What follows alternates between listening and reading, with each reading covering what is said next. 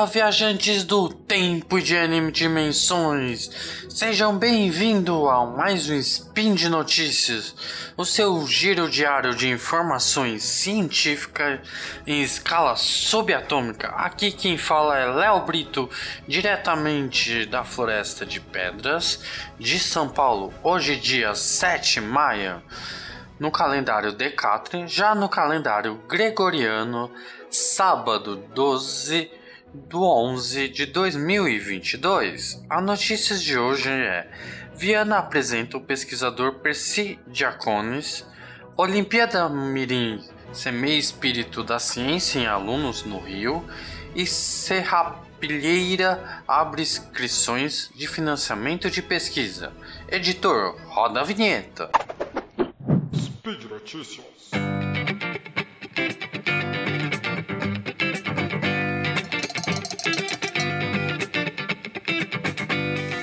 Bora conhecer um, uma, um grande pesquisador de matemática.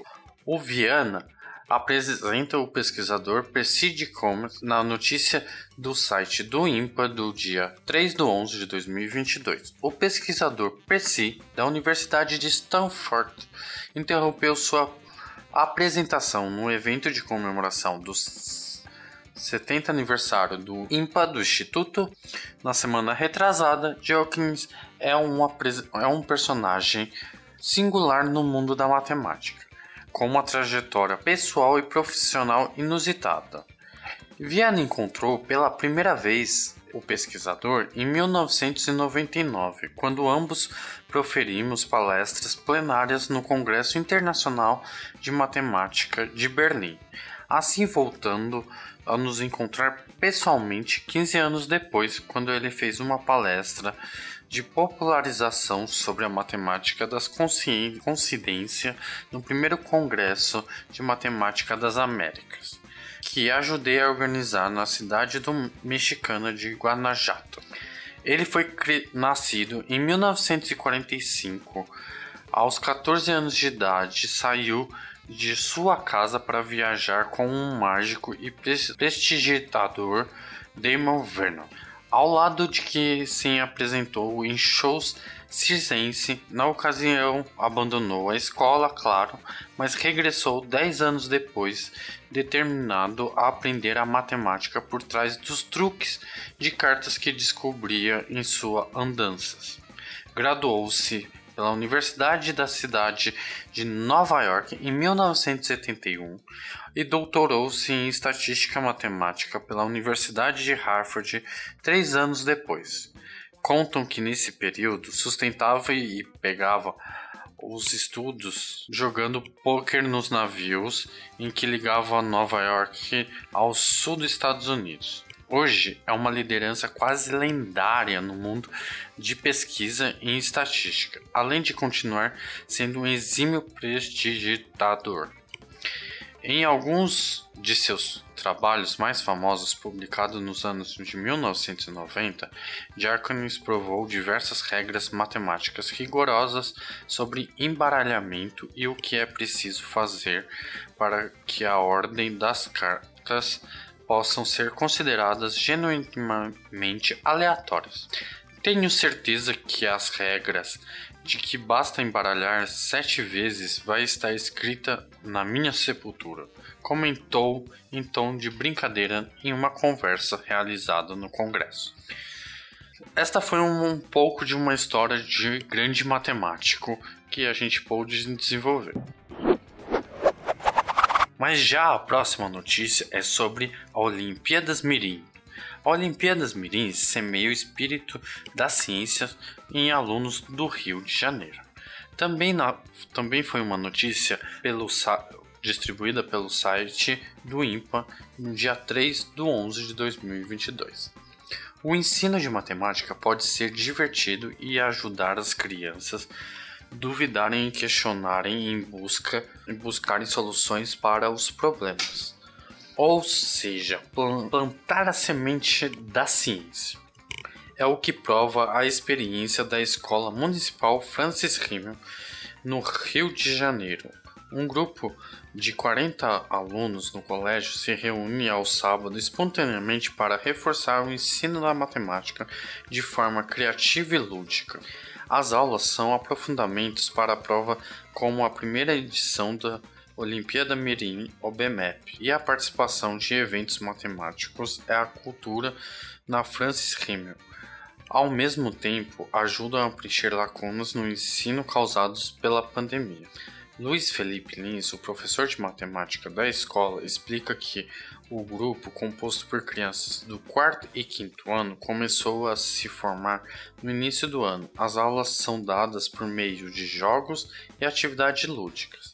As crianças ficam super entusiasmadas quando a matemática faz sentido a elas e sentem desafiadas e encontram uma solução. Isso desperta interesse delas pela ciência, afirmou Lins. O resultado dos sábados de matemática não se reflete apenas nos prêmios e participações em Olimpíadas de Matemática em todo o país.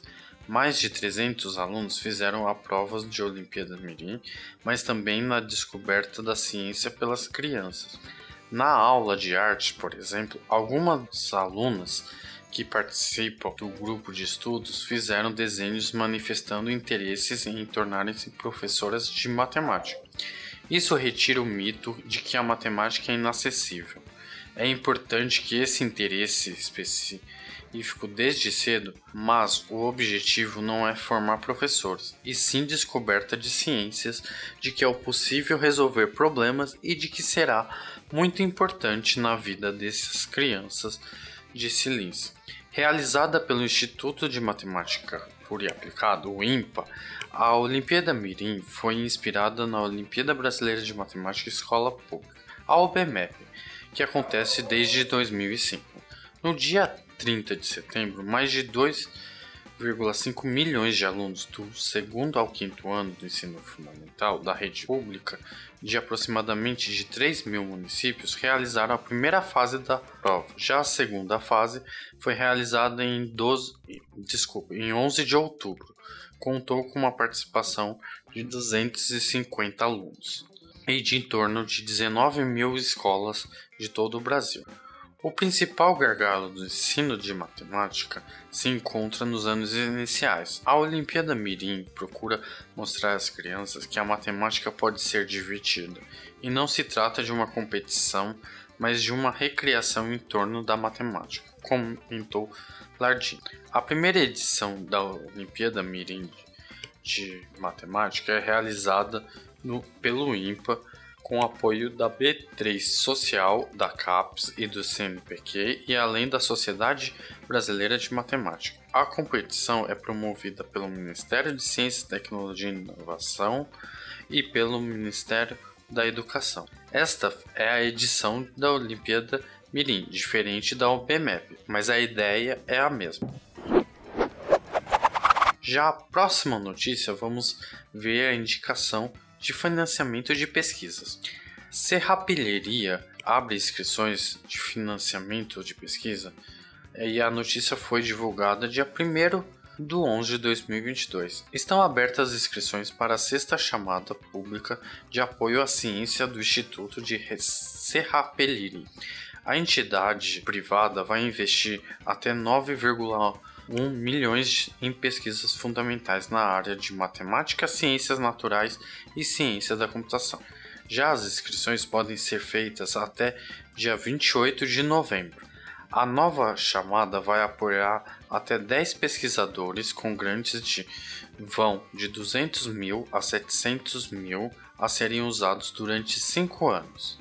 Além dos valores iniciais, os cientistas ainda terão acesso a recursos extras, até 30% do grande recebido, para investir na formação e integração de pessoas do, de grupos ou subrepresentados em suas equipes. Em cinco anos de atuação, o Serrapilheria já investiu mais de 60 milhões em projetos de pesquisa e divulgações científicas.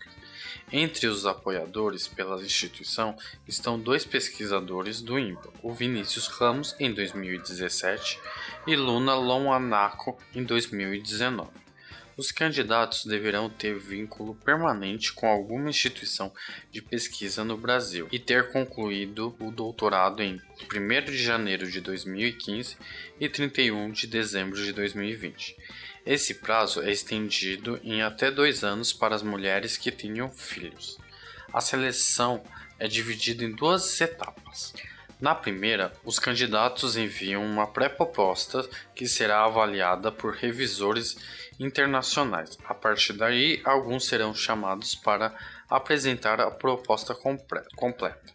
A etapa final inclui uma entrevista em inglês com proponentes, e neste ano os candidatos precisarão detalhar o risco do projeto a partir de três definições propostas: o risco de concepção relacionado à formulação da hipótese do projeto e o risco de abordagem que diz a respeito à escolha metodológica e o risco técnico, que é ligado à obtenção dos dados. A definição desse conceito é fruto de um amadurecimento institucional, comentou a Cristina Caldas, diretora de ciência do Serrapilheria. Entender o risco em cada etapa do projeto é fundamental para estruturá-lo de maneira mais completa, pensando o processo científico de forma mais profunda. A outra novidade é que firmou parceria com o Conselho Nacional das Fundações dos Estados de Amparo à Pesquisa e com as FAPs de São Paulo, FAPESP, do, São Paulo, do Rio de Janeiro e de Santa Catarina. A ideia é ampliar o apoio a jovens cientistas nos estados.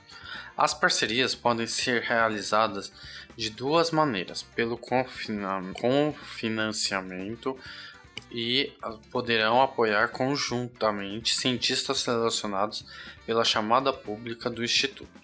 Já pelo apoio unilateral das FAPs, cientistas de seus respectivos estados que chegarão à fase final no processo de seleção, mas não obtiveram apoio do Instituto por limitações orçamentárias, poderão receber um recurso das fundações. Aproveitem essa oportunidade. Querem deixar críticas, elogios, comentários ou sugestões? Podem ser feitos no próprio post deste Spin de Notícia. E por fim, lembrando que todos os links comentados estão no post e lembrando também que esse podcast só é possível graças ao seu apoio no patronato do SciCash, como no Padrim, no Patron e no PicPay. Boa viagem às N dimensões e até amanhã. Vida longa e próspera!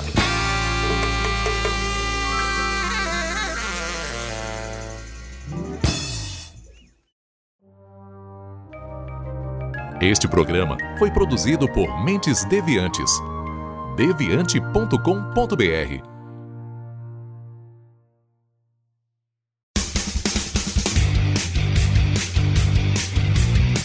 Cortes, edição de podcast.